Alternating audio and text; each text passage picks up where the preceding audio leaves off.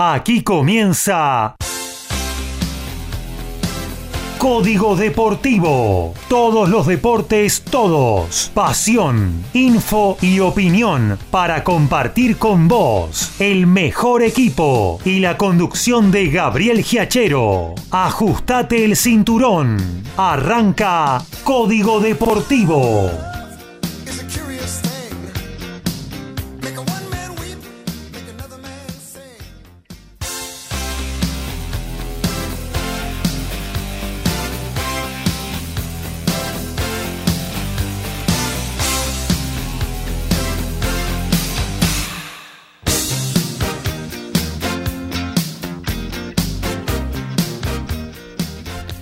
¿Qué tal? ¿Cómo les va? Muy, pero muy buenas noches. Arrancamos aquí la número 243 de Código Deportivo, nuestra tercera temporada en el aire aquí en el corazón de Villa Pueyrredón, en MG Radio, nuestra casa desde siempre, haciendo este programa que recorre muchas de las eh, disciplinas deportivas, esas que habitualmente eh, no se le dan bolillas, solamente eh, para los grandes eventos, Juegos Olímpicos, Panamericanos, o quizás eh, eh, algún momento donde algún argentino se destaca. Bueno, nosotros estamos todo el año con el tenis, con el rugby, con el básquetbol, con el automovilismo, con el boxeo y obviamente también con el fútbol, nuestra pasión y la pasión mayor de todos los argentinos.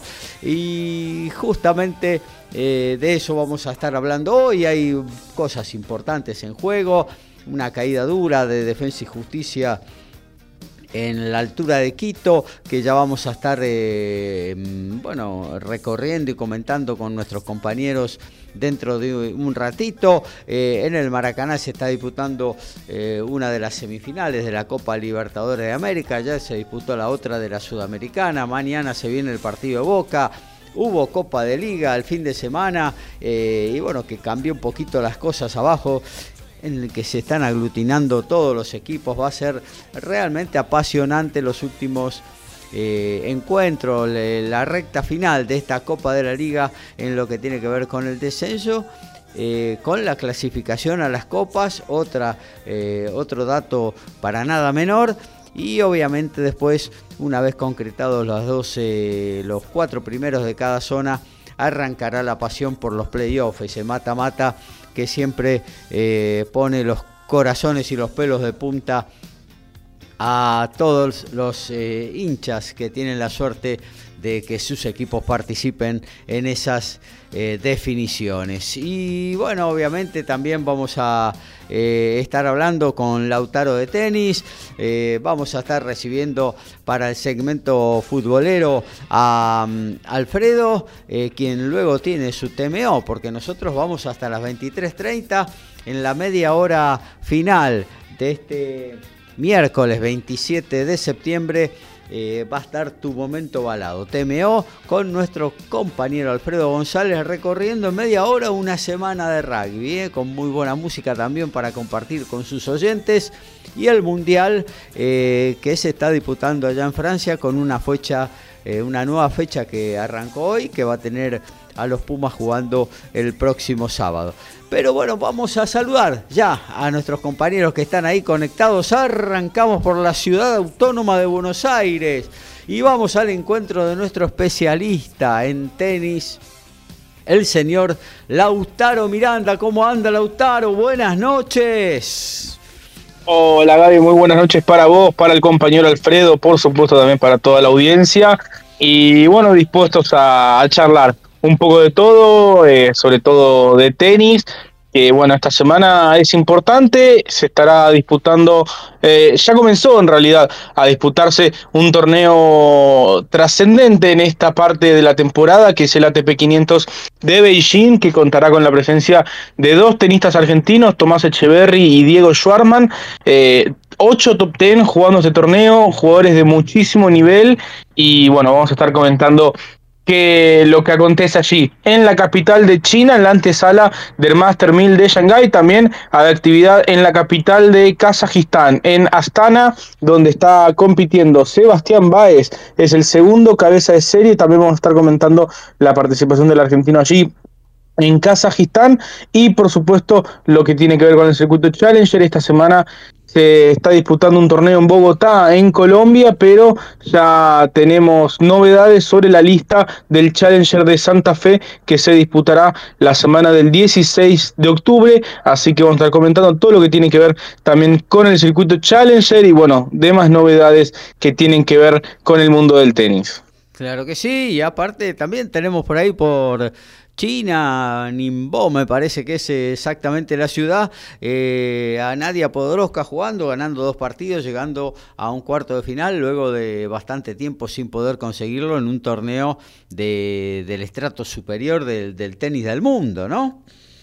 Correcto, Gaby, ahí en Nimbo, o, Nimbo sería, eh, eh, según la, pronunciación en chino, así correctamente Nadia está ya en los cuartos de final, eh, y bueno, estaremos también comentando lo que tiene que ver con, con la gira asiática femenina que, bueno, el fin de semana despidió el, el año en o una parte del año en Centroamérica, en, en Norteamérica en realidad, porque se jugó el WTA de Guadalajara eh, y estuvo Gabriela Sabatini en, en el estadio. Ella, de hecho, fue la encargada de entregar el trofeo a María Zacari, la griega, número 8 del mundo, que después en el discurso eh, dijo que, que, bueno, que la madre de, ella había jugado contra, contra Gabriela y que, bueno, por supuesto la recordaba con muchísimo cariño. Y bueno, nos pasamos, sí, a, a Asia, ¿no? Porque hay un torneo WTA 500 en Tokio, en Japón y está este torneo eh, WTA 250 en Ningbo, en China, previo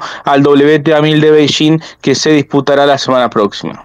Muy bien, también saludamos entonces a nuestro compañero Alfredo González. ¿Cómo anda, Alfred? Muy buenas noches, eh, Lautaro, Gabriel, audiencia, acá con todo listo para estar un rato más con ustedes comentando acerca de todo lo que tiene que ver con el fútbol en esta noche fresca de, Buenos Aires que nos, nos hace acordar que estamos cerca ya de octubre, pero bueno, hay que ir adaptándose a estos tiempos y bueno, vamos a estar comentando seguramente todo lo que pasó en estos eh, eh, últimos días con respecto al fútbol, sobre todo lo que viene mañana de Boca y lo que pasó hace un rato con Defensa y Justicia. Claro que sí. Eh, y bueno, hasta ahí entonces con la presentación de nuestros compañeros, esta venta del programa, esta 243 de Código Deportivo que arranca de esta manera. A todo ritmo, info y opinión. Código Deportivo. Código Deportivo.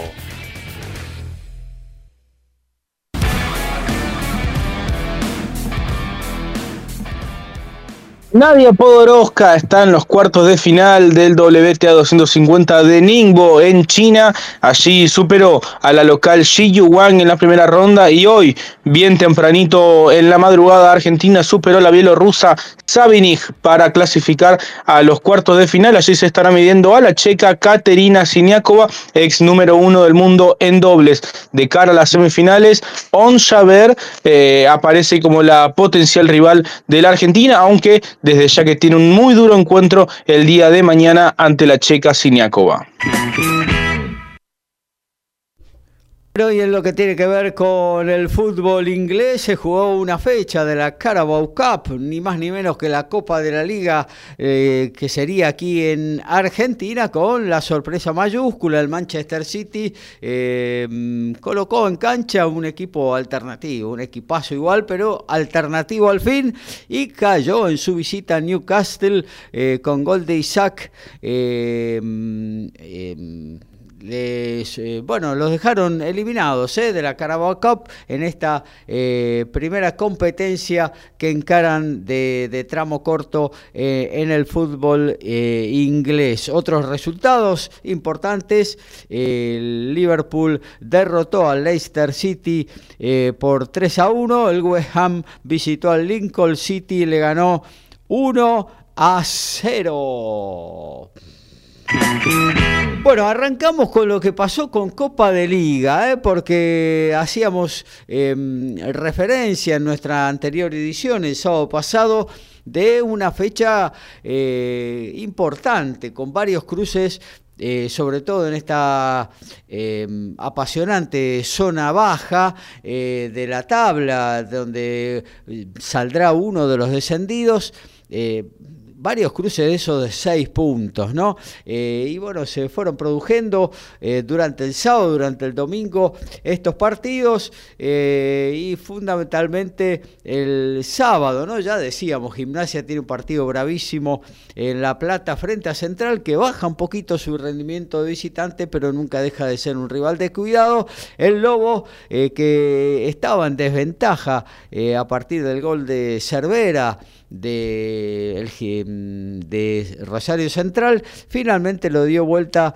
con dos goles de su goleador, eh, Tarragona, el primero eh, a los 44 del primer tiempo y el segundo a los 10 de la etapa final mediante la ejecución de un tiro libre penal. En otro partido, de esos también de seis puntos, Huracán vapuleó a Vélez 3 a 0 eh, con gol del Zorra Cócaro, Gianetti en contra y Echeverría, el globito, eh, comenzó a respirar un poquito, no tanto, eh, porque están todos siempre muy juntitos todavía, pero bueno, con este triunfo se colocó ni más ni menos que en la cima de la tabla de posiciones de la zona A de esta Copa de la Liga aquí en la República Argentina punta que comparte contra Colón, que también sufrió en el cementerio de los elefantes, pero finalmente eh, pudo sacar adelante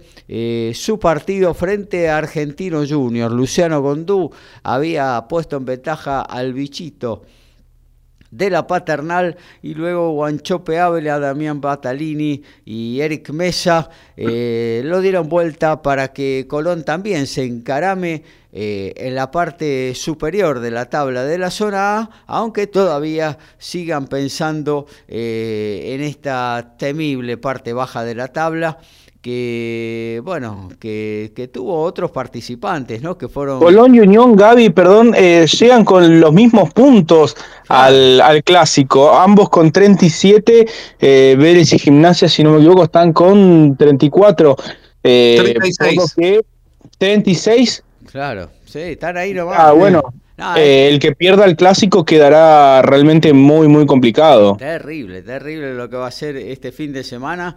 Encima con esta fecha de clásicos, ¿no? Que generalmente pasa factura eh, a partir de, resultados, ¿no? En cuerpos técnicos, en, planteles que quedan diezmados anímicamente, ¿no? Eh, Una consulta para ustedes, Gaby, Alfredo, porque eh, quizás ustedes me sabrán orientar mejor en este aspecto. El otro día Platense le ganó a Unión el lunes y tanto la hinchada como los jugadores luego hablaban del partido con Argentinos Juniors como el clásico. Eh, yo, yo al menos la verdad que no tenía tanta referencia del clásico de, Platense y Argentino Junior. Entiendo que, bueno, si bien ahora Platense de Vicente López, históricamente está vinculado con Saavedra, pero me, sorprendió porque no tenía mucha referencia de, de, este partido como un clásico y los jugadores de Platense hicieron bastante hincapié en este aspecto. La gente últimamente, hace ya un par de décadas, lo está viviendo con un clásico. Realmente no, no recuerdo cuál fue el incidente que provocó. Hubo algún choque alguna vez, eh, no sé si entre las hinchadas o entre, eh, eh, entre la dirigencia de los clubes y demás. Y desde ese momento, bueno, como que han tomado el choque entre ellos como como algo muy personal, ¿no? Eh, y bueno, ahora con el regreso de, del Calamar a la primera división se ha vuelto a reeditar. No tiene que ver aquí con eh, digamos, eh, cercanía de, de, los estadios o de las pertenencias, pero bueno, se ha tomado hace rato como un clásico, yo, yo diría más de un par de décadas, ¿eh? Yo diría ya mm, hace 30, 40 años que se, ellos se consideran un clásico y bueno, eh, ahí estará. Claro, porque aparte considerando que Platense estuvo 20 años en la segunda división, eh, eh, o sea, como que no hay mucha referencia cercana de este partido. Claro que sí, claro que sí, pero bueno. Creo que, mira, no recuerdo bien, pero creo que a partir del año 80 hubo unos partidos eh, recordados entre ambos y ahí surgió la rivalidad entre los dos equipos. Eh, la verdad que no, no, no, no, no lo recuerdo bien, pero también eh, lo que vos decías, hubo pelea entre hinchas y a partir de ese momento se, se formó como, como decimos, como un nuevo clásico. Claro. Bueno, y después eh, lo que tiene que ver eh, ya eh, también con la, zona baja, un buen triunfo de Central Córdoba, que le ganó 2 a 1 con, con el regreso al gol de la Pulga Rodríguez. Em, le ganó a un Defensa y Justicia siempre duro. Obviamente la primer victoria de Estudiantes de La Plata eh, lograda en el Parque de Independencia a partir de un lindo tiro libre de... de de Sosa. De Sosa, claro que sí. Eh, Tigre San Lorenzo empataron 0 a 0. Sarmiento y Belgrano con realmente una jugada bastante dudosa. Eh, de Belgrano, una salida del área del arquero a tocarla con la mano. bueno, realmente algo que creó muchas dudas, pero el partido terminó. El ángulo de la tele no te deja ver bien, pero parece ser que fue afuera, eh, que la tocó afuera. Da toda la sensación de que es afuera. Da toda la sensación. Eh, 0 a 0 terminaron ahí en Jurín. Eh, y bueno, el lunes también Godoy Cruz tenía en el buche los tres puntos a partir de un gol de, de Allende. Y bueno, ya ha pasado el tiempo de, de los 90 al minuto, dos minutos de descuento, Roger Martínez empató y hasta tuvo tiempo Racing de casi darlo vuelta, pero el VAR le negó. Fue, fue, mm, estuvo bien el gol anulado del final de, Racing, Alfredo. Sí, la verdad que eh, por un pie, pero estuvo adelantado Auche, con lo cual está bien invalidada eh, la jugada esas eh, situaciones que solamente se pueden ver a través del bar. Creo que igual de todas maneras fue justicia.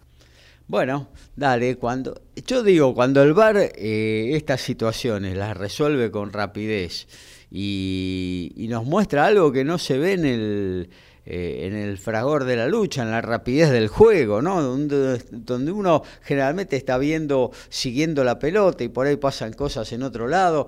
Eh, está bueno el bar. Después, eh, bueno. Son las jugadas que enaltecen la herramienta, ¿no? Claramente. Claro, claro, pero después. Porque era imperceptible realmente. o sea, no sé si imperceptible, pero, pero era difícil de ver a simple vista. Es, es, así, es así. Yo creo que cuando pasan estas cosas eh, realmente saludamos la llegada del VAR. Eh, a veces, eh, como el VAR está a cargo también de árbitros y que tienen interpretaciones diferentes, el que está en el VAR, el que está en el campo de juego y demás, realmente a, a, veces uno dice, uff, eh, cinco minutos parado el partido para mm, definirlo. Claro, para definirlo mal, ¿no? Finalmente. Eh, por ejemplo, esta de, de, Junín. Eh, por ahí el referee era un contragolpe, el juez de línea estaba lejos, no llegado al área para ver si estaba fuera o adentro, el referee también eh, quedó lejos de la jugada porque estaba en el otro campo. Eh, bueno, pero hay un, par de tipos que están en Ezeiza sentaditos en un sillón, ¿no? Eh, mirando el partido y que tienen la posibilidad de, repetirlos varias veces, de acercar la, cámara, de, de, trazar una línea, en fin, con todas las posibilidades para decir si era afuera, si era adentro. Eh, y bueno, y no lo hicieron. Así que eh, en, ese, en ese punto eh, a uno el bar dice, ¿y para qué tenemos el bar entonces, no? si no hay justicia? bueno, tendremos que manejarlo mejor, ¿no? Porque uno ve a veces Es una buena herramienta. Lamentablemente, como vos decís, eh, muchas veces se toma demasiado tiempo, lo cual hace que eh, un poco se por ahí se enfríe la situación o se tome a duda después lo que se puede llegar a resolver. Pero como herramienta es muy válida. Ya quedó muy claro en el partido del otro día, donde por un pie este, Auche estaba adelantado, se pudo resolver rápidamente en ese caso. Eh, yo creo que el fútbol debería aprender, ahora que, que, se está disputando el Mundial de Rugby, yo creo que el fútbol debería, eh, o la FIFA, tomar nota de, de cómo se emplea en el Mundial de Rugby, que es, eh, me parece que, es uno de los deportes que maneja esta situación con mayor transparencia, se escucha perfectamente lo, que el árbitro dice en todo el estadio, y hoy estaba viendo el partido de Uruguay con Namibia, eh, como las jugadas del, del TMO, que sería el bar del, del rugby, se veían claramente en todo el estadio. Eh, siendo que, en las pantallas del fútbol argentino esto no, no es así y, la jugada eh, se resolvía con suma velocidad, con suma rapidez y me parece que ese es el camino a seguir porque se ve, por ejemplo, que hay una jugada del bar y todos los jugadores van a discutir, eh, se demora el, el, video, después se toman decisiones que quizás no quedan tan claras. Entonces me parece que quizás la FIFA debería tomar un poco nota de cómo se utiliza en el rugby, no ahora, sino hace ya un par de años. Sí, incluso el diálogo que se genera entre el juez principal eh, y el VAR o el TMO. Bueno, en el caso del rugby se escucha perfectamente. Em, en el caso del hockey, por ejemplo, también. En el caso del hockey hasta se pone en una doble pantalla partida en dos con, la cara de, de, la jueza que está en el, en el TMO, en el bar del hockey, eh, y bueno, se escucha perfectamente. El video ref, exactamente. Y em, eh, eso debería estar eh, sucediendo en el fútbol también. ¿Cuál es el problema? Que se escuche. la verdad no. Sí, no hay, lo que pasa es que son estilos diferentes. Yo no tampoco voy a eh, ser parte de los que defienden el fútbol. Yo estoy de acuerdo con que se escuche todo, porque cuanto más transparencia mejor, pero el árbitro de rugby, a diferencia, por ejemplo, del fútbol, se va anticipando a la situación, le va indicando, ¿viste? No, no toques la pelota porque te voy a cobrar tal cosa. Eso en el fútbol no sucede, ¿viste? Entonces son estilos como diferentes, pero más allá de todo eso, creo que el VAR en el, o el TMO en este caso, el video, en el caso del rugby es mucho más efectivo en ese sentido, ¿no? Es mucho más eh, rápido la resolución y enseguida este, se toma este, lo, que, lo que se decide, ¿no? En el fútbol rápidamente. en el fútbol de Europa, Premier League y otras eh, yo miro mucho Premier League, es la liga que más me gusta del fútbol del mundo. Y, bueno, eh, no, ahí sí, VAR, revisan el gol después del gol, todo pero tardan 30 segundos, 40 segundos, más de eso no. Eh, y bueno, la liga alemana pasa exactamente lo mismo. Eh, entonces no, no, no sé si es la tecnología quizás eh, superior del bar de aquellos lugares a la nuestra y por eso acá se demora un poquito más, pero realmente eso va a haber que solucionarlo y aligerarlo para que y lo del eh, ya te digo lo del diálogo entre el bar y el juez principal y se tiene que escuchar en el estadio se tiene que escuchar porque o por lo menos en televisión no sé em, porque no, no, tiene que ser algo transparente y listo con términos técnicos claros que sean entendibles y que incluso la gente puede eh, el futbolero puede aprender cosas que a veces no sabe, porque hay pequeños detalles que, no se conocen y que hacen la, a la definición de una jugada, ¿no? Eh, y bueno, eh, vamos a ver si podemos aprender con todo esto, quizás eh, lleve unos años más, esperemos estar... Esperemos lograr la buena senda con esto porque es una buena herramienta y, y si yo creo que puede dar justicia al fútbol en determinadas jugadas. ¿Cuántas veces habíamos visto antes del bar, ¿no? Eh, repeticiones en los programas deportivos, en eh, que transmitían los goles o, fragmentos de, de, los partidos a la noche y nos quedábamos indignados toda la semana. Bueno, teóricamente el bar vino para solucionar esto. A veces lo logra y a veces no.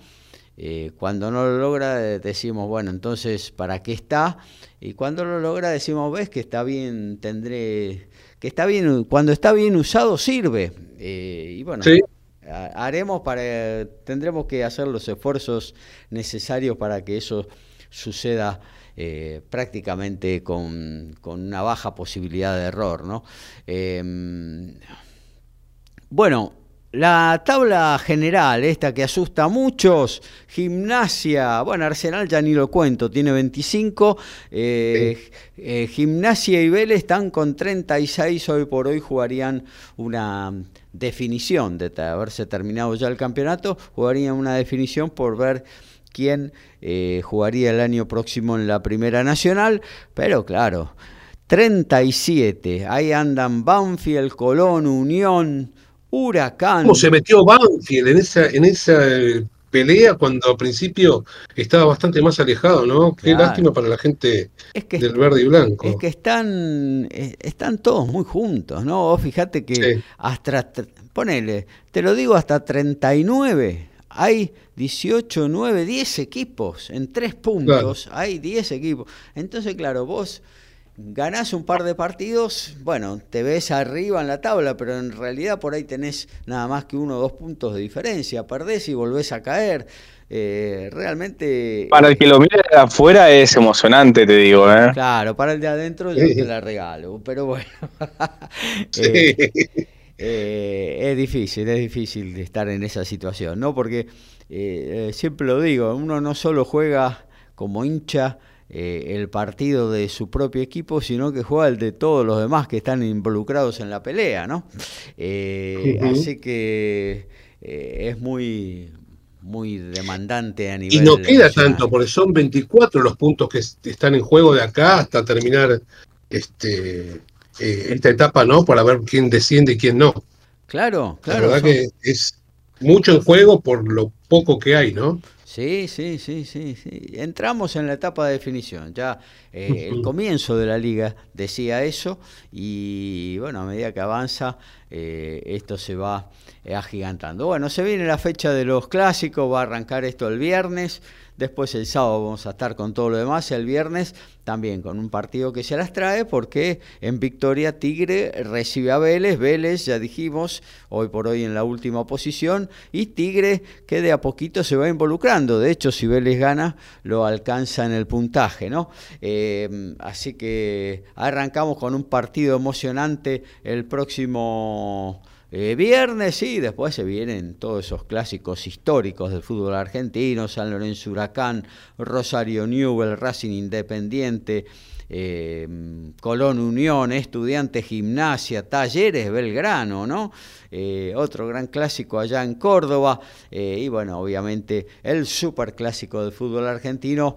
Eh, Boca River eh, y todo, todo muy importante para la lucha de arriba, para la lucha de entrada a las copas, que no es un detalle menor, las divisas eh, y la entrada en dólares.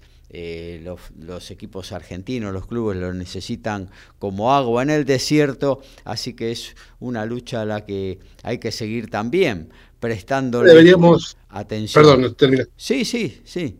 Lo que un día creo que deberíamos conversar esto del la fecha de los clásicos, porque yo no quiero este, menospreciar algunas situaciones, pero suponete, como decía Lautaro hace un ratito, Colón Unión, un partido de mucho desgaste, eh, y no es comparable ni siquiera en lo más mínimo, por ejemplo, con un Godoy Cruz Instituto, con todo el respeto que me merecen, ¿no? Porque eso no es no, O Vélez, por ejemplo, que Vélez...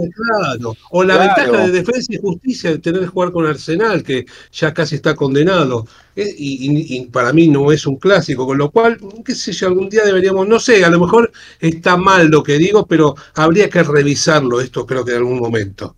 No, no es justo que, que vos, o sea, vos en tu zona jugás todos contra todos y no es justo que te toque jugar un partido extra contra un equipo eh, de otra zona porque lógicamente hay, o sea, vas a jugar un partido extra con diferentes niveles de dificultad. Yo me acuerdo em, que en el año 2015, que creo que fue cuando se jugó la primera fecha de los clásicos, en aquel primer campeonato de 30, que Boca definía con San Lorenzo, eh, resultaba que eh, Boca, o sea, vos jugabas en ese torneo de 30, 30 fechas, es decir, jugabas una vez contra todos y además una e, vez extra contra el que vendría a ser tu clásico. Es decir, Boca jugó ese campeonato dos veces contra River. Y San Lorenzo, que fue el, primer, el, rival más directo de Boca en la pelea por el título, jugó dos veces contra Huracán. Eh, es decir, que Boca jugó un partido más contra River, que es mucho más equipo que Huracán. Entonces, dependiendo quién sea tu clásico, o en algunos casos hasta pseudo clásico, eh, salí favorecido o perjudicado eh, y, no es correcto, porque hay algunos equipos que, se ven beneficiados por eso.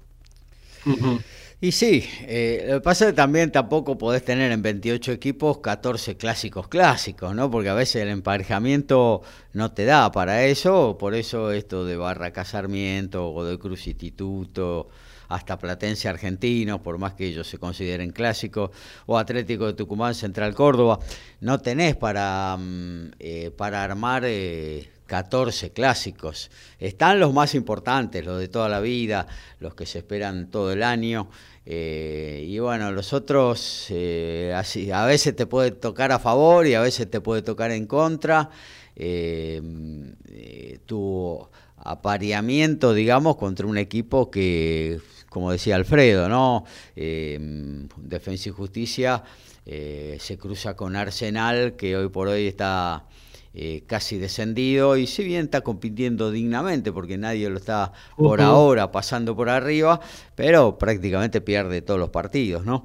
Eh, eh, y bueno. No, pero básicamente lo que creo que, quiere decir Alfredo y, y, yo me sumo es que en este tipo de torneos vos tenés un partido extra contra un equipo de otra zona y, según qué equipo te toque, o sea, tenés un partido más este, que puede ser más fácil o, más difícil. Y cuando estamos hablando de que hay 10 equipos metidos en tres puntos, lógicamente ese partido te puede hacer la diferencia. Sí, sí, sí, sí, sí, sí, ni hablar, claro que sí. Eh, pero bueno, no se puede. No, igual todos los equipos de primera han estado de acuerdo con esta situación, así que eh, no hay mucho para quejarse. Lo han firmado y lo han. Va, no sé si lo han firmado. Eh, a veces lo han sostenido durante todo el campeonato, a veces tres, cuatro fechas antes lo cambian. Y tampoco es algo nuevo, también dicho esto. ¿Cómo? Alfredo, ¿me decías? No, que como bien decías vos, te lo modifican eh, en la mitad del campeonato, eh, las, las, condiciones, clasifica uno, clasifica otro, la verdad que de hecho había tres, ah, De hecho había tres descensos en este campeonato. Sí, terminan, exactamente. terminan siendo dos. Em, así que, bueno, es fútbol argentino. es fútbol argentino y la pasión la vivimos nosotros. Eh, y a veces eso tapa eh, todo un poco de raciocinio, ¿no? Porque lo vís más con el corazón que con, la razón. Y, no te das cuenta y decís, ¿para qué me hago tanta mala sangre si acá pasa cualquier cosa, ¿no? Eh, y bueno, pero es, eh, es la pasión del hincha a veces que uno lo vive de, de diferente manera. bueno, vamos a pasar un poquito al nivel eh, internacional, a las copas, ¿no? Ayer eh, arrancó eh, la primera semifinal de la Copa Sudamericana, dos equipos brasileños, Corinthians empató con el Fortaleza 1 a 1.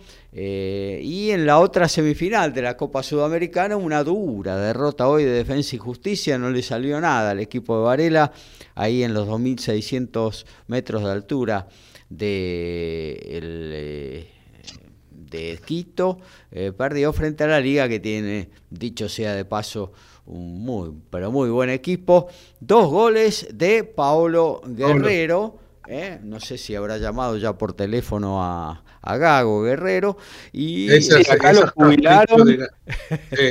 No, lo jubiló Gago, ¿no? Esos caprichos que tiene, como por ejemplo con Vecchio ahora, ¿no?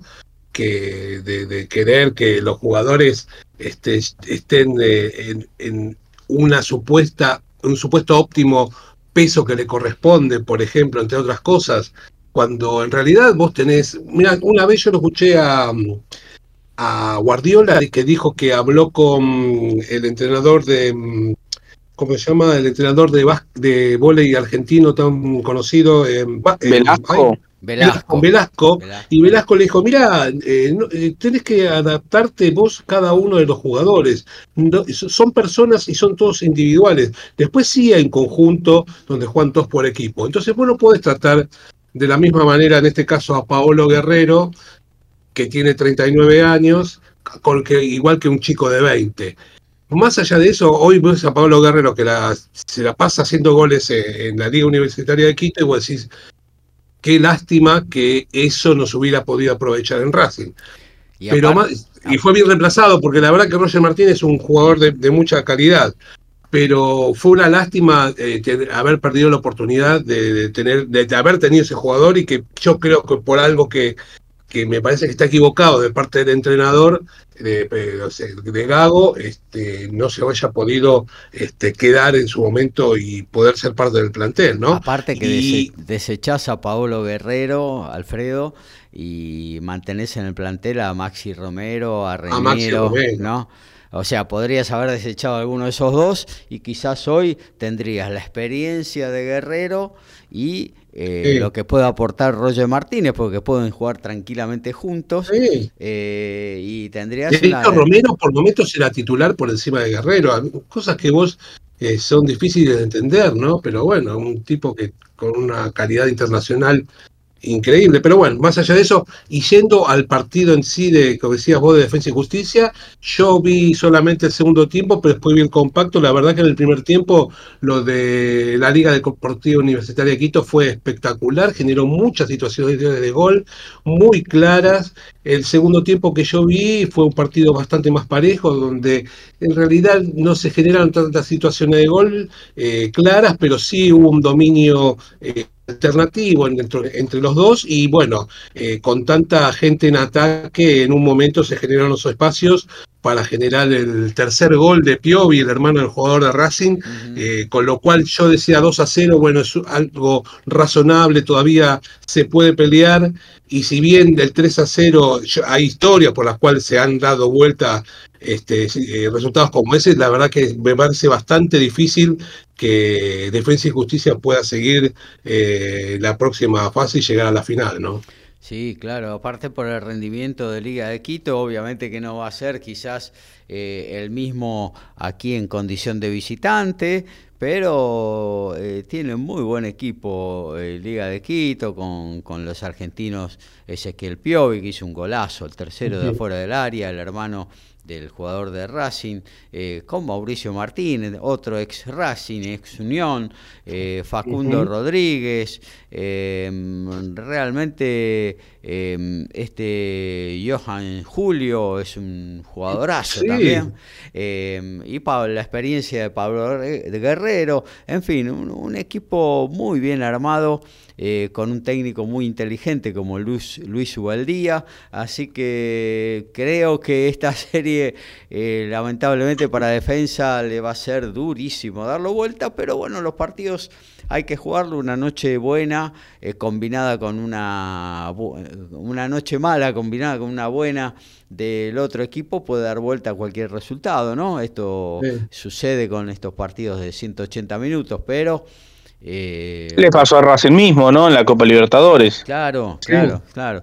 Pero bueno, uno supone que con, eh, con esos dos delanteros que tiene hoy Liga de Quito, algún golcito puede meter en cualquier momento y con eso... tu gol se lo liquida. Claro, porque con eso ya eh, se le va a hacer todavía mucho más cuesta arriba a los de a los de Varela, eh, que de todas maneras hicieron otra muy buena Copa Sudamericana, si es que llegan nada más que hasta acá, hasta las semifinales, ¿no? Eh, los equipos ¿Cómo? Perdiendo un invicto nueve partidos, había ganado ocho y había empatado uno. Claro. La verdad que tenía un muy buen presente en la Copa Sudamericana y la verdad eh, perdió bien hoy, pero nunca me hubiera imaginado con este margen ¿no? de, de tanta diferencia. ¿Decías Lautaro vos? Sí, qué cosa lo de los equipos ecuatorianos, ¿no? Porque el año pasado el campeón de esta competición fue Independiente del Valle, eh, que de hecho le ganó la Supercopa a Flamengo, y hoy estamos hablando de que la Liga Deportiva Universitaria está a un pasito de, llegar a la final. Eh, en, un continente donde Argentina y Brasil, o más bien eh, los equipos argentinos y brasileños sacan tanta ventaja, estar hablando de que Ecuador hipotéticamente estaría metiendo dos finalistas en años consecutivos en la Copa Sudamericana, habla realmente muy bien del fútbol ecuatoriano que también eh, lo traigo a cuento por lo que habíamos dicho eh, y lo que decías vos, particularmente Gaby, de que Ecuador en cuanto a selecciones es hoy por hoy la tercera del continente sin lugar a dudas. Y hoy, hoy el presente es así, de muchos jugadores jóvenes jugando en el exterior y muchos jugadores jóvenes surgiendo en estos equipos, ¿no? Independiente del Valle, que trabaja muy bien en sus divisiones inferiores, formativas, como le dicen ellos. Eh, Liga de Quito otro tanto, así que mm, superando incluso a tradicionales, ¿no? Como el MLE, como el Barcelona de Ecuador. Eh, eh, o sea, no solo hay buenos jugadores en el exterior y jóvenes también, una buena camada, sino algo que se viene atrás. Yo creo que Ecuador eh, no solo va a entrar tranquilamente en el próximo Mundial, ¿no? Eh, sino que eh, puede dar algún, algún batacazo en algún partido, puede dar algún batacazo en algún partido. bueno, Fluminense...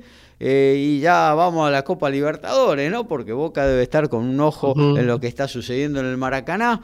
Eh, Germán Cano abrió el marcador.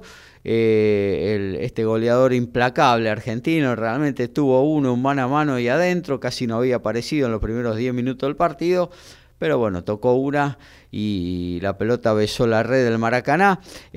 Mayo empató para el Inter de Porto Alegre, el equipo del Chacho Coudet. Eh, tras el primer tiempo están empatando 1 a 1, ya van dos minutos del segundo tiempo. Eh, y bueno, Boca estará mirando también ese partido, ¿por qué no? Eh, mientras está en la vigilia, en la espera del gran enfrentamiento de mañana, 21 y 30 hora argentina, frente al Palmeiras, un equipo durísimo, pero que bueno,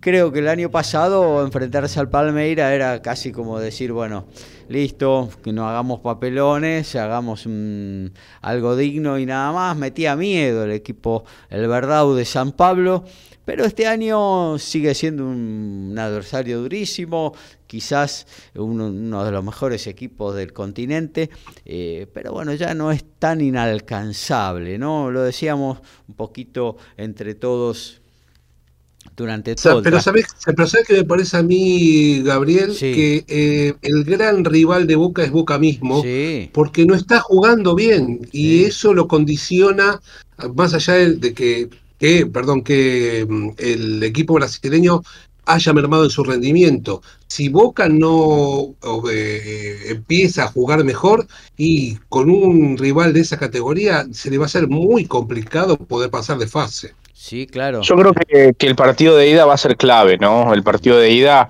te va a determinar totalmente la vuelta y me parece que, que Boca, eh, me parece a mí que en algunos aspectos contra Racing eh, el empate no, no terminaba de ser un mal resultado o al menos creo que internamente en los últimos minutos del partido eh, se sentía como que el empate no terminaba de ser un muy mal resultado y que en la cancha de Racing se podía ganar la serie, como de hecho se hizo. A mí me parece que esa mentalidad no puede, no puede estar el día de mañana, que Boca definitivamente no puede ir este, igualado a, allá a San Pablo, que Boca tiene que ir con un resultado a favor porque en San Pablo va a estar más difícil, no, no va a ser lo mismo que, ir a jugar eh, al cilindro por, por, diferentes cuestiones, pero me parece que eh, no, no va a ser lo mismo ir a jugar a, San Pablo. Me parece que Boca tiene que aprovechar la localía y comenzar la serie arriba el día de mañana. Y a mí me gustaría que juegue Cavani. Eh, que, bueno, hablaban de que, de que Benedetto podía jugar. Yo la verdad creo que eh, está bien, contra Palmeiras hace cinco años hizo un partidazo en la cancha de Boca, metió dos goles impresionantes, pero fue hace cinco años y, hoy en día el nivel de Benedetto está realmente muy bajo. Yo creo que si, si Cavani vino a Boca es puntualmente para jugar estos partidos. Entonces espero que, que la poca actividad que tuvo últimamente en la liga profesional que, haya servido para que llegue con un poco más de descanso para este partido. Mañana hay delantera uruguaya en Boca. Cavani y Merentiel van a ser los dos puntas, así que quédate tranquilo que bajo a Cavani. Eh, ya Buenísimo, aparte de Merentiel, ex Palmeiras. Claro, o sea. ¿Todavía jugador o no de Palmeiras? Todavía jugador de Palmeiras, claro. Eh, a préstamo en Boca. Y así que también quizás. Eh, le deba una señal al equipo de Palmeira Merentiel por no haberlo tenido en cuenta, ¿no? Eh, y se juega un partido especial en el día de mañana, más allá de que vestir la camiseta de Boca y jugar una semifinal de Copa Libertadores no necesitas, creo yo, ninguna motivación extra, ¿no? Pero eh, bueno, mañana eh, van a jugar los dos. Eh, va a jugar Barco, parece ser, ya hoy estuvo haciendo como una última práctica de fútbol al Mirón, eh, y va a jugar Barco, Advínculo va a jugar de cuatro, Fabra, Figal, Rojo Fabra, obviamente en el arco Chiquito Romero, ahí van a andar también en el medio campo los dos Fernández, Paul y Ezequiel. y también Medina y bueno los dos uruguayos completando el 11 principal, el once titular de Boca para mañana, para, bueno, como vos decías, Lautaro, sacar alguna ventaja, aunque sea 1 a 0, ya es un condicionamiento. Eh, para el equipo contrario eh, eh, y bueno, te permitiría por ahí manejar con más tranquilidad el partido, manejar más la pelota, no meterte tan atrás, pero manejar más la pelota, más tranquilo, jugar con la desesperación del rival. Bueno, esperemos que Boca, yo creo que Boca lo tiene que entender que mañana con la presión de su gente, el acompañamiento y demás, tiene que hacer eh, la diferencia, llevarse, quedarse con los tres puntos. Del partido mañana Boca tiene que quedarse con los tres puntos. Nada es imposible, ¿no? de hecho, una vez con Bianchi había empatado acá con, el, con dos goles del Vasco a Roa Barrena y luego eh, por intermedio de los penales eh, ganó allá en, en Palmeiras eh, en el partido de vuelta. Nada es imposible si empatás. Eh, pero bueno, obviamente que eh, ir a campo contrario siempre y sobre todo en Brasil, ¿no? Eh, es una dura cuesta si tenés que ir a sacar un, resultado. Y no creo que Boca no debería, Boca estar pensando en llegar a una serie de penales. Tiene al mejor arquero en los penales, eso es cierto. Eh, no solo contra Palmeiras, sino creo que hasta del continente, y no, sé si me extiendo todavía más, eh, pero eh, creo que sería muy arriesgado especular con, con la llegada a esa instancia, ¿no? No, yo creo que definitivamente no. Es un siempre está bueno estar preparado, pero no te podés agarrar de los penales eh, porque no, no es garantía de nada. Quizás en una competencia como un mundial, eh, que es un poco más corta, ahí podría llegar a ser, pero una, en una competencia como la Copa Libertadores vos no, no te la podés jugar a los penales porque eh, ya ganaste dos y, nada te garantiza que, que, vayas a ganar la tercera. esto es así. Eh, uno que yo creo que en general no es una lotería, no, no me parece que sea 50 y 50, no es tirar una moneda al aire. Eh, claramente hay equipos que eh, la tienen más clara en las definiciones por penales, pero eso no significa que, que por eso vayas a ganar cada vez que la juegues. Este, y, bueno, me parece que Boca tiene que salir a, buscar el resultado y demostrar también eh, por qué es el equipo que es. Digo, Palmeiras es un grande de Brasil, pero Boca es un grande del continente.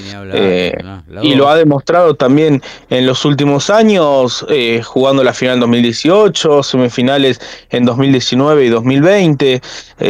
y además, en los, los últimos antecedentes con Palmeiras son bastante positivos, incluyendo la final que vos decías, Gaby eh, que creo que fue del 2000, eh, aquella final este, ante Palmeiras por penales, que, bueno, termina de consagrar a Oscar Córdoba como gran ídolo eh, de Boca. Y me parece que así como Boca ve a, a Palmeiras como un gran rival, del otro lado también lo miran de la misma manera y eso, eso es mutuo. Sí, sí, ni hablar, olvídate. Los brasileños, eh, tanto a nivel clubes como a nivel selección, nos respetan muchísimo, pero muchísimo, eh, eh a, la Argentina, incluso más que algunas selecciones potentes de Europa. Eh, ellos saben que con nosotros tienen una piedra en el zapato. Igual que nosotros con ellos, me parece que, es una muy linda rivalidad y que tienen muchísimo respeto mutuo. Claro que sí. Eh, bueno, eh, hasta ahí entonces. El gol del Inter, ¿eh? Este, Gabriel Mercado, de cabeza. Medio cabeza, medio hombro, medio mano, que de hecho creo que es lo que están revisando en este momento. Bueno, esperemos a ver cómo, si finalmente se concreta. El Inter está eh, sin Messi en cancha, ni siquiera en el banco. Finalmente se decidió resguardar al, al astro argentino. Tampoco Jordi. ¿Cómo? Tampoco Jordi Alba en, el Inter Miami. El único ex Barcelona es Gerard Piqué. Claro que sí. Busquets, eh, Busquets, Sergio Sergio Busquets, Sergio Me falló, sí. Sergio ah, Busquets. Vos Sergio pensaste, pensaste, en Cosmos y te salió Piqué. claro, debe, ser eso. Eh, bueno, 2 a 0 va ganando el Houston Dynamo. Eh, esto se está jugando. Y anulado el gol de mercado, ¿eh? Cabecea, le pega en la mano, se ve claramente. Y, y bueno, finalmente anulado el gol del ex River, Estudiantes y Racing. Ahí está, entonces, eh, em, bueno, en lo que tiene que ver con el Inter Miami, esta final de la US Open Cup, eh, 2 a 0 va ganando el Houston, 56 minutos de juego, 11 ya del segundo tiempo, sin Messi ni en cancha, ni siquiera en el banco. Eh, Franco Facundo Farías, perdón, eh, de titular en cuanto a argentinos en el Houston Dynamo. El único argentino es Franco Escobar, el ex Newell's Old Boys eh, de Rosario. está en el banco Nicolás Stefanelli, todavía no han ingresado ni Tomás Avilés, que he dado eh, el resultado negativo no creo que sea de la partida en el día de la fecha. Em, y bueno, eh, parece ser que se están, eh, no sé, escurriendo la posibilidad de que el Inter gane su segundo título, ¿no? en su historia, el primero fue hace poquito en la League's Cup. Bueno, hasta aquí hacemos lo de fútbol. Vamos a saludar a nuestro amigo eh, Alfredo González, que ya se va a concentrar, se va a su, a su salita de, transmisión ahí en, Ciudadela, em, ahora hace OM, se pone un saumerio y demás, eh, y bueno, eh, concentrado a full para el TMO. Eh, que ya pasó el centenar de emisiones y que en media hora te, te, informa toda la semana de rugby. Alfredo, ¿y qué tenés para hoy? Porque el Mundial es excluyente y demás, siempre metes alguna cosita más. Sí, fundamentalmente con lo que tiene que ver con el rugby local, el tema del torneo de la urba, pero la verdad que como vos decís, el Mundial tiene mucha, muchísima información, no sé si va a alcanzar la media hora, pero vamos a hacer todo lo posible para que en ese tiempo eh, tengas toda la mejor información de lo que pasó en la semana esta, incluido hoy el partido que jugaron Uruguay y Namibia, ¿no? En, lo que fue el arranque de la cuarta fecha. Claro que sí, con triunfo uruguayo eh, bastante difícil, ¿eh? porque el primer tiempo se le había puesto complicado Namibia, ¿no? Así es, complicado Namibia, pero bueno, en el segundo tiempo Uruguay lo pudo dar vuelta, eh, dos amarillas en un momento le hicieron la cosita un poquito más fácil, pero cuarto triunfo de Uruguay en mundiales, así que felicitaciones para la gente de los Teros. Bueno, te escuchamos en un ratito. Hermoso partido hoy el de Uruguay, ¿eh? muy muy lindo, muy emocionante, muy atrapante. Y una cosa que no es menor, la cantidad de gente que va a ver los partidos, porque uno decís Namibia, Uruguay, y el estadio estaba lleno, la verdad que eso es para destacar. Y eso que fue en el estadio del Lyon, que es un estadio grande, ¿eh? no sé qué capacidad, pero yo calculo en torno a los 40, 45 mil espectadores tranquilamente. Y los teros que tienen cinco puntos como los All Blacks, que sáquenle una foto a eso, ¿eh? a la tabla de posiciones. a la tabla de posiciones, sáquenle una foto hoy porque no la van a creer nunca más. Bueno, te escuchamos a las 23.30. Alfred, un gusto haber este, participado en este rato con vos. ¿eh? Hasta luego, muchachos. Bueno, separamos y nos metemos en la próxima columna de la 243 de Código Deportivo. Básquet, rugby, fútbol, tenis, boxeo, deporte motor y más. Código Deportivo.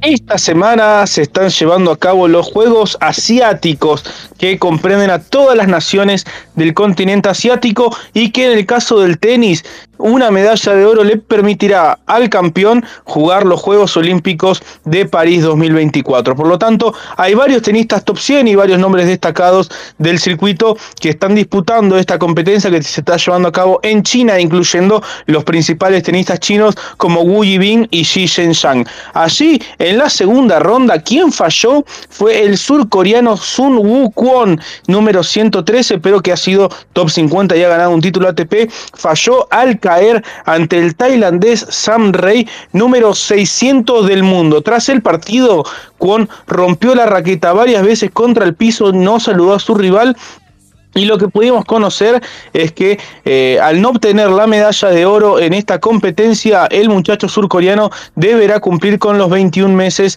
de servicio militar obligatorio que se dicta en su país todavía tiene la posibilidad de conseguirlo en el dobles, pero las posibilidades son bastante menores que en la rama de singles donde era el tercer cabeza de serie. Bueno, y en lo que tiene que ver con, hablábamos de la Carabao Cup, de la Copa de la Liga, es diferente en Inglaterra la Copa de la Liga que en la Argentina, que la juegan todos equipos de primera división. Allá la juegan los cuatro primeros de la temporada anterior de la Premier League, los cuatro primeros de la Premiership, que es la segunda división, los cuatro primeros de la Liga 1, que es la tercera división, y los cuatro primeros de la eh, cuarta división del fútbol inglés, con lo cual se dan a veces algunos eh, partidos bastante de parejo en cuanto a categorías pero, por ejemplo, el, Blackburn Rovers que ganó hoy 5 a 2 al Cardiff City. Eh, el Chelsea le ganó al Brighton. Buena victoria el Chelsea. 1 eh, a 0. Perdió el Aston Villa sin el Dibu Martínez en el arco frente al Everton. 2 a 1. Los principales eh, resultados de esta Carabao Cup en Inglaterra. Bueno, nos vamos a meter eh, en otro espacio un poquito con lo que tiene que ver con el automovilismo. Acá estoy buscando los papeles que tengo al respecto, esta ayuda a memoria. Eh, eh, primero voy a pasar un poquito por la fórmula eléctrica. Vos decís, no hablas nunca de la fórmula eléctrica, ¿qué tiene que ver con los argentinos? Pero bueno, sí tiene que ver en este caso Nick Debris ha corrido un tiempito el primer semestre en la Fórmula 1 en el equipo Alfa Tauri, lo han cesanteado porque sus actuaciones no convencieron, la del piloto neerlandés, y va a volver a la Fórmula Eléctrica donde fue eh, campeón en el 2001. Em, eh, perdón, el 2021, eh, va a compartir el equipo Mahindra, el equipo indio, con Eduardo Mortara, el italiano. Em, y bueno, ahí va a ser un importante esfuerzo Mahindra, ya que va a traer a Tony Ross, que es un técnico importante de Mercedes, que fue eh, ni más ni menos que el ingeniero de Nico Rosberg cuando eh, el cuando fue campeón del mundo, ¿no? Eh, y en Maserati, y acá viene lo que mm, eh, tiene que ver con los argentinos, en Maserati, eh, Maximilian Gunther, el alemán, va a continuar ligado a la escudería y se va a sumar el indio, Gesan Darubala, para formar el Team Maserati de la Fórmula Eléctrica del año que viene. Este indio, Darubala, estuvo este año compitiendo en la Fórmula 2 en la FIA Fórmula 2 en el equipo MP Motorsport, con lo cual ahí se abre una butaca y una ventana importante para que Franco Colapinto aterrice en este equipo MP Motorsport, en el cual militó este año en la Fórmula 3, logró la cuarta posición final en el campeonato de la tercera categoría, eh, una de las eh, eh, categorías teloneras de la Fórmula 1. y mm, abierta esta posibilidad, esta butaca en el equipo neerlandés. Eh, digamos que tanto Franco Colapinto como sus eh, allegados, como sus promotores, eh, ya están aquí en Buenos Aires, van a sostener un par de reuniones. a nivel gubernamental para continuar con los auspicios que tuvo este año eh, del ImproTour para su publicidad visita Argentina y también de IPF, la petrolera eh, oficial que tiene capitales mixtos, también privados. Eh, bueno, para continuar con esos sponsoreos y aparte eh, hay un par de empresas privadas también eh, muy cerca de concretarse y de sumar su apoyo al argentino. 2.600.000 dólares cuesta eh, subirse a un Fórmula 2 con pruebas en el medio, porque lo que va a arreglar el equipo que, que está a cargo de la campaña de Colapinto es que haya seis u ocho pruebas durante el año, sí se puede ir mejorando el equipo, eh, el coche, mejor dicho, y de esa manera poder pelear en la parte de arriba, eh, en la tabla de posiciones de esta eh, Fórmula 2, y parece ser que eh, alrededor de un 90% del presupuesto eh, ya está medio cocinado, con lo cual eh, es inminente mm, el anuncio de que finalmente Colapinto, por suerte, va a estar a un pasito nada más de la Fórmula 1, militando en el MP Motorsport el próximo año en esta eh, FIA Fórmula 2 y que incluso va a tener la posibilidad de en la última carrera eh, de esta categoría, que todavía le queda una para terminar el campeonato, subirse eh, a unas pruebas comunitarias que va a realizar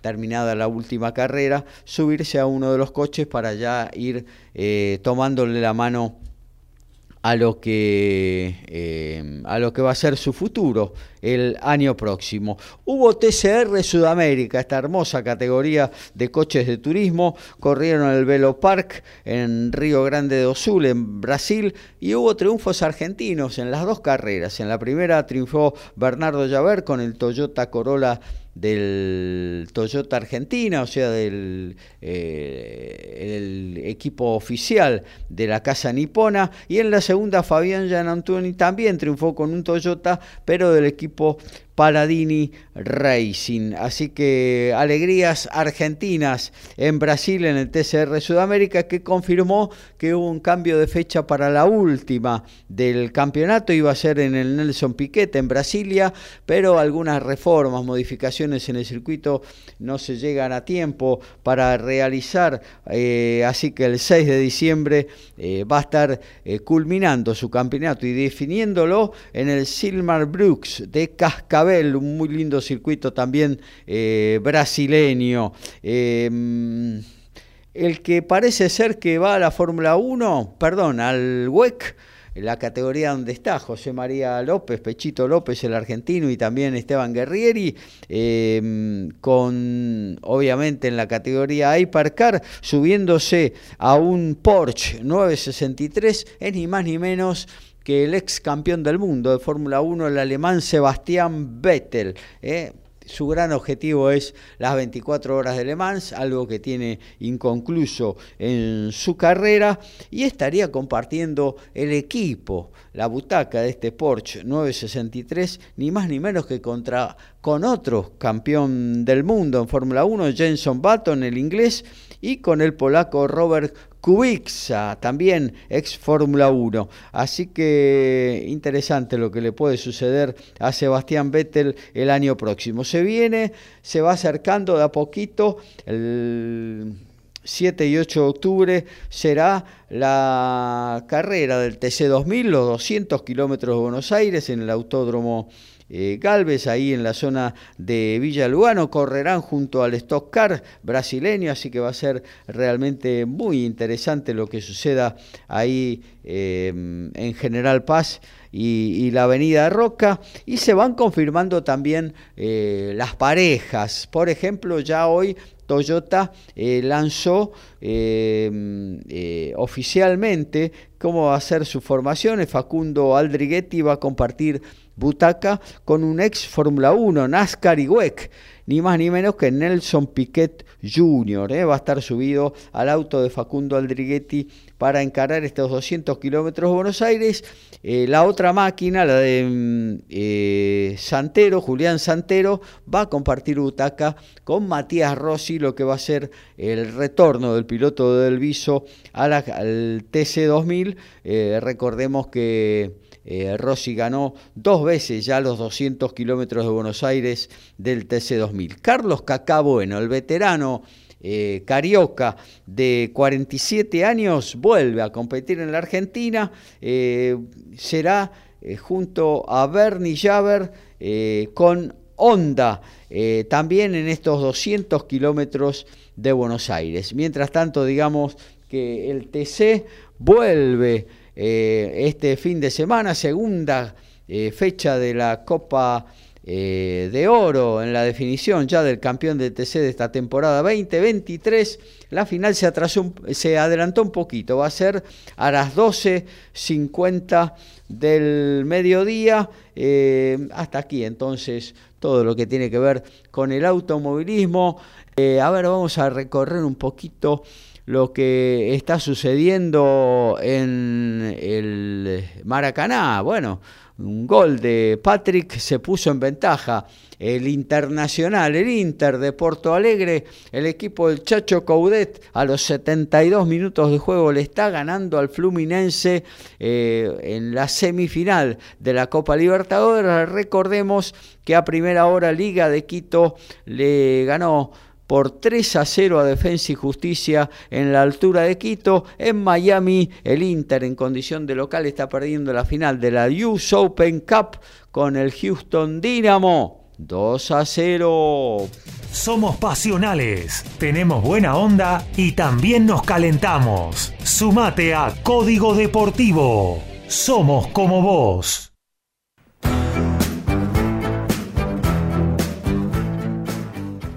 Este miércoles conocimos la lista de entrada para el Challenger de Santa Fe 2, el segundo que se disputará este año en el Santa Fe Lawn Tennis de la ciudad capital.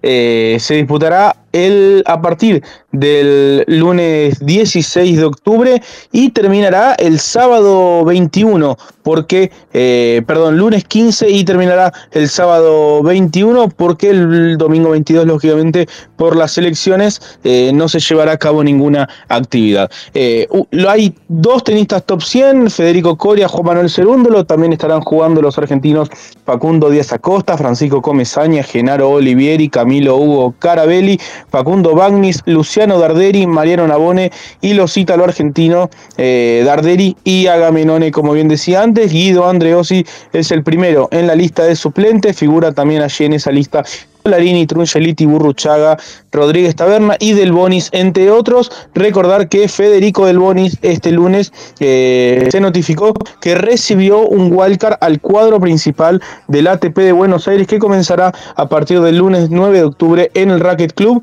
Un Federico que estará jugando por cuarta vez allí el torneo Challenger de Buenos Aires. Hubo fecha de la Serie A, el Milan ganó en condición de visitante 3 a 1 al Cagliari, sorpresiva derrota del Inter en San Siro frente al verdinegro de Sassuolo 2 a 1. Domenico Berardi marcó la El Chicago italiano. ¿Cómo? El Chicago italiano. El Chicago italiano, sí. Lo nombramos cuando gana, cuando empate o pierde no le damos bolilla. eh, bueno, Lazio le ganó al Torino 2 a 0 y el Napoli con gol de Víctor Osimen, que no se habla con los compañeros pero sigue haciendo goles, le ganó por 4 a 1 al Udinese. Bueno, nos metemos en el tenis, amigo Lautaro. Sí, Gaby, porque, bueno, terminó una semana rara en el circuito ATP porque los torneos que se disputaban en China terminaron recién ayer martes. Estamos hablando de Chengdu y Shuai. En Chengdu ganó Alexander Zverev el título, segunda corona de la temporada para el alemán. Realmente una temporada, a ver, es difícil eh, decir que es una muy buena temporada de un jugador que está a 10, siendo que eh, ha sido top 10 habitual ya durante los últimos años, ha jugado finales de Grand Slam, ha ganado dos veces el torneo de maestros, pero me parece que hay que saber ubicarse en el contexto y que Zverev arrancó el año tras seis meses de inactividad y por fuera del top 10. Eh, y en ese sentido, eh, el hecho de que esté jugando nuevamente un muy buen tenis, hizo semifinales de Roland Garros, viene a ser cuarto de final del US Open, eh, semifinales en el Master 1000 de Cincinnati y ya está capturando eh, su segundo título de la temporada, venció en la final al ruso Roman Safiulin, título número 21 para Alexander Zverev eh, en su carrera uno de los eh, tenistas no campeones de Grand Slam con más títulos. Una lista que eh, la lidera el neerlandés Tom Ocker que ganó 32 en esa misma lista también está David Ferrer con 27, está también el gran Batata Clerc que ganó 25 títulos. Y allí en esa lista de eh, no campeones de Grand Slam con más títulos ya aparece el nombre de Alexander Zverev que tiene 21 y habrá que ver si se mantiene de manera vitalicia en esta lista o en algún momento logra borrarse eh, al ganar un, título de Grand Slam. En el otro torneo de la semana en Shuai ganó Karen Hashanov que venció al japonés Nishoka en la final, un Hashanov que se había bajado, que no jugaba desde Roland Garros, en realidad se había bajado de Wimbledon en la previa, circunstancias poco claras. Él dijo que eh, eh, tenía una pequeña lesión también en el medio. Su esposa dio a luz a su segundo hijo y, bueno, seguramente eso habrá influido para tomarse la lesión con un poco más de calma. Volvió esta semana en Shuai, en China, y se llevó el título el, el ruso que no ganaba un título desde el Master 1000 de París-Bercy a finales del año 2018. Así que casi cinco años han transcurrido para que Karen se llevara una nueva corona en el circuito. También a nivel ATP eh, tuvimos la definición de la Labor Cup, esta competencia por equipos que, la organiza Roger Federer. Este año se llevó a cabo en Vancouver, en Canadá, y tuvo al equipo rojo, el equipo que se supone que representa al resto del mundo o todo, todo el mundo que no es Europa y que este año contó con la participación de Francisco Cerúndulo, que en el día viernes superó al español Alejandro Davidovich Foquina, eh, se llevó la corona por 13 a 2. El equipo europeo apenas pudo ganar un partido. Fue Casper Ruud el único de los azules que, que, se llevó un triunfo. Todos los demás partidos, todos los otros ocho partidos fueron triunfos para el equipo rojo, para el éxtasis de John McEnroe, el capitán, que estaba realmente muy, muy contento con su equipo. Y de esta manera eh, el equipo del resto del mundo consiguió su segundo título en esta Lever Cup. Las primeras cuatro ediciones fueron para el equipo europeo y ya el año pasado el equipo del resto del mundo ganó la primera. Así que eh, 4 a 2 está el historial. El año próximo se llevará a cabo en Berlín, en Alemania.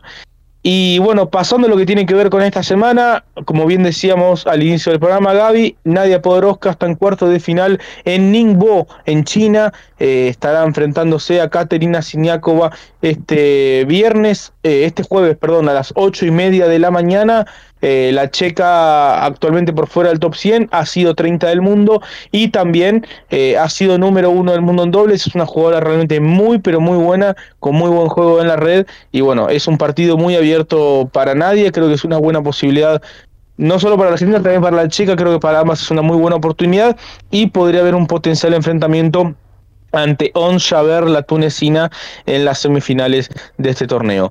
También se juega Pekín y se juega Astana, dos torneos esta semana, ambos con participación argentina en la capital de Kazajistán, el único albiceleste de Sebastián Báez, segundo cabeza de serie, así nomás, quién te ha visto y quién te ve, Sebastián Báez, segundo cabeza de serie, estará esperando por el vencedor del duelo entre el francés Barrer y el austríaco Rodionov en un torneo que tiene lindos nombres, tiene a Dominic Thiem quien mañana estará jugando ante Juan Pablo Varillas, también está eh, el suizo Stanislas Babrinka, puede haber un partido de hecho entre Babrinka y Tim en la segunda ronda, también está el ídolo local Alexander Bublik, y el número uno del cuadro es el neerlandés Talon Grigsport. En tanto, casi todos los grandes nombres han ido para Beijing, donde hay ocho tenistas top ten. No está Novak Djokovic, máximo campeón del torneo, pero sí está Carlos Alcaraz, quien estará jugando en China por primera vez en su carrera,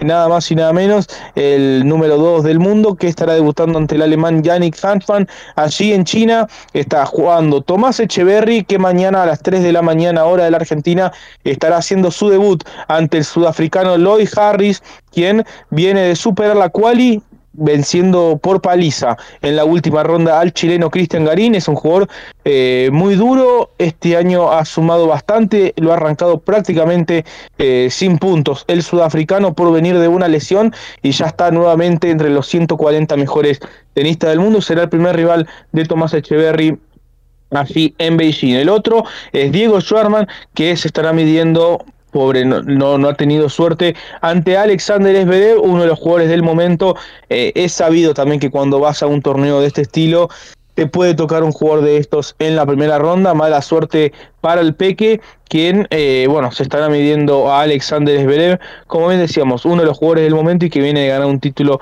en estas recientes semanas. Entre los partidos más destacados en este torneo podemos hablar de Rune contra Oyer Aliasim, de eh, Nicolás Jarry ante Stefano Tsitsipas, de Ander Rublev ante Cameron Norrie, de Alex de Miñaur ante Andy Murray y también de Tommy Paul ante Daniel Medvedev. Realmente un cuadro espectacular. El ATP 500 de Beijing en lo que será la antesala del Master 1000 de Shanghai, donde ya sabemos que el Peque Schwarman podrá jugar el cuadro principal, ya que la organización decidió darle un, un wildcard al cuadro principal al tenista argentino. En tanto, volviendo a Beijing, en el cuadro de dobles hay muchos argentinos, Horacio Ceballos junto a Marcel Granolers jugará mañana ante Alex de Miñaur y Yannick Sinner, también juega Tomás Echeverry ante Nicolás Jarry enfrentando al mexicano Santi González y el francés Edward Roser Vaseline. Y también mañana debuta la dupla argentina de Machi González y Andrés Molteni ante los austríacos Erler y Midler. Machi y Andrés eh, es la tercera dupla de este cuadro que tiene nombres realmente muy pero muy buenos en la rama de dobles, prácticamente los mismos que estarán jugando la semana próxima el Master 1000 de Shanghai. Cortito Gaby, una noticia importante que tiene que ver con la Asociación Argentina de Tenis y es que el día de ayer eh, Agustín Caleri y Mariano Zabaleta firmaron junto a algunos funcionarios del gobierno de la ciudad, entre ellos Carlos El Chapa Retegui, secretario de Deportes del gobierno de la ciudad de Buenos Aires, firmaron un acuerdo para eh, hacer realidad el sueño del Centro Nacional de Tenis. Cuando asumieron en 2018, Caleri y Zabaleta ya se habían pronunciado que uno de los grandes objetivos, una de las deudas pendientes que tiene el tenis argentino en toda su historia es la de tener un centro nacional de tenis estuvo la idea de poder hacerlo en Parque Sarmiento. Bueno, finalmente eh, en este acuerdo que firmaron el día de ayer se concretó la posibilidad de hacerlo en el Parque Manuel Belgrano, también conocido como kilómetro distancia tiempo KDT, allí en la costanera norte de la ciudad de Buenos Aires, en la calle Salguero. Y, bueno, allí será eh, puesto en marcha el proyecto de la Casa del Tenis, el nombre que recibirá este Centro Nacional de Tenis que tendrá, entre otras cosas, seis canchas de polvo ladrillo, dos de cemento, tres eh, mini canchas para menores y de tenis adaptado, un estadio para mil espectadores, eh, gimnasios, comedores que también funcionará como, como un club de manera social para que cualquier persona que quiera jugar al tenis pueda también hacerlo. Y bueno, es eh, la puesta en marcha de un proyecto que esta dirigencia lo tenía como, como una de sus banderas y que bueno, ayer dio un paso al frente muy pero muy importante para construir este Centro Nacional de Tenis. Claro que sí, y un puntapié inicial también para eh, no solo fomentar, sino bueno, jugar un poco con las que serían divisiones inferiores, juveniles y demás, eh, con vistas al futuro, ¿no? Siempre está bueno eh, tener un lugar propio para, para poder hacerlo, ¿no? Y no andar eh, como nómade de, un, de un lado para otro, ¿no? Sí, totalmente, Gaby, porque bueno, hoy en día la realidad es que los jugadores salen de los clubes eh, o en algunos casos eh, se van al exterior, como en su momento fue Guillermo Coria que, se fue a Miami, o en algunos otros casos que, que, se van a España, como el caso de Pedro Cachín, otros que, que bueno, buscan financiación privada y bueno, en este caso, pero bueno, el tenis argentino en general, eh, los jugadores salen de los clubes y bueno, será la posibilidad para que desde muy temprana edad los tenistas argentinos puedan recibir apoyo de la asociación y entrenarse en, en un predio de la asociación, porque a diferencia de, deportes colectivos, el tenis al ser un deporte individual eh, necesita también este apoyo, si bien los clubes cumplen una función enorme, me parece que era necesario que la Asociación Argentina de Tenis como institución tenga un lugar de estas características y bueno, ayer se dio un paso muy importante y, felizmente ya es eh, un proyecto encaminado. No sabemos todavía cuándo eh, comenzarán las obras, pero bueno, al menos ya está el acuerdo firmado y, y, Argentina tendrá su propio Centro Nacional de Tenis que, como dijo el presidente Caleri, es una deuda histórica de nuestro tenis. Claro que sí. Bueno, eh, muchas gracias eh, Lautaro. Actualizamos. Fluminense acaba de empatar por intermedio a los 78 en realidad, van 86 de juego por intermedio nuevamente del argentino Germán Cano que metió los dos goles de los de Río de Janeiro frente al Inter de Porto Alegre 2 a 2 entonces eh, falta poquito ya para culminar esta primera semifinal entre los equipos brasileños eh, en busca de la final de esta tan deseada Copa Libertadores. Eh, en Fort Lauderdale, eh, el Inter Miami está cayendo, faltan cinco minutos nada más en su estadio frente al Houston Dynamo por 2 a 0. Y bueno, vamos a hablar rápidamente un poquito de boxeo. El el Big Bang chino. Eh, Silei San eh, derrotó por nocaut en el tercer round al eh, británico, al inglés Joe Joyce, eh, y se quedó, mejor dicho, con, retuvo el, el título pesado interino de la Organización Mundial de Boxeo. Tras un primer round eh, de cálculo, de estudio por parte de los dos. En el segundo, Jan eh, apretó el acelerador, ya fue claramente superior. Y en el tercero terminó de liquidar a un eh, inglés que respetó demasiado, a mi criterio, al chino. y este lo pasó literalmente por arriba, un gancho de derecha lo liquidó en el cuadrilátero. Esta era una pelea de revancha, el 15 de abril se habían enfrentado y ahí por decisión del médico, por tener eh, muy inflamado su ojo derecho. Eh, en el sexto round había ganado también Shilei Shan. Eh, con esta victoria, el chino que pinta ahora para gran figura y para estar para las grandes ligas, ¿no? Para ir por Fury o por Usyk, quedó con un récord de 26 peleas ganadas, una perdida, un empate, 21 knockouts. Mientras tanto, Joyce, de 38 años, que descartó su retiro, ganó 15 peleas 14 por nocaut y perdió 2. En el Salón de Deporte de Villa María, en el aspecto nacional, Rodrigo C4 Ruiz le ganó por nocaut técnico en el cuarto round a Jason Juárez. El venezolano retuvo su título sudamericano Super Gallo, ampliamente superior al argentino. Ya en el primer round lo había derribado al púgil de vino tinto. 16-0, 13 nocaut el récord de Rodrigo C. Ruiz C4 Ruiz que ya necesita algún adversario superior para eh, despegar su carrera a nivel internacional. Se viene una gran velada el sábado, vamos a estar con todos los detalles obviamente en la previa de nuestra edición sabatina. Canelo Álvarez va a defender sus cuatro coronas. Es el campeón único de los supermedianos en el mundo frente a Germel Charlo, que es el campeón único, pero de los em, de los eh, super welters también en el mundo con los cuatro con las cuatro coronas los cuatro cinturones eh, es la primera vez en la historia que dos campeones de diferentes categorías pero que son campeones de todas las eh, asociaciones, se enfrentan eh, y bueno, salta dos categorías y el marcharlo va a ser una linda eh, velada el próximo sábado porque hay otros un par de buenos combates también para disfrutar. En lo que tiene que ver con el básquet olímpico de Santiago del Estero, de la banda, el equipo que dirige técnicamente generación dorada como Leo Gutiérrez, consiguió su primer título de la temporada, fue en el Interligas, se juegan cuatro equipos argentinos contra cuatro brasileños, eh, Olímpico que le ganó en la final 83 a 77 a Caixas do Sul, eh, el equipo brasileño, primer título de Leo Gutiérrez en su campaña como head coach y segundo del Olímpico tras el logrado en el TNA en la temporada 2007-2008. El norteamericano Devon Collier en la pintura estuvo implacable, implacable, así se dice, marcando 20 puntos. Eh, bueno, y nos estamos yendo. Es una lástima lo de Matías Calfani, el uruguayo de obras.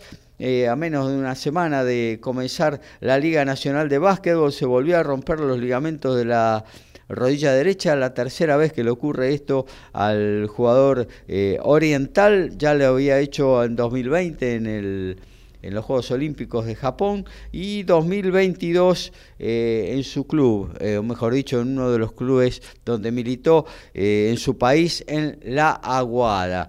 bueno, saldrá obra seguramente a buscar un reemplazo. Recordemos que la Liga Nacional de Básquetbol comienza el próximo martes y de eso también vamos a estar dando cuenta en nuestra edición sabatina. Tiempo de meter un freno de adormecer la bola, de meter un rebaje. Se termina. Código Deportivo.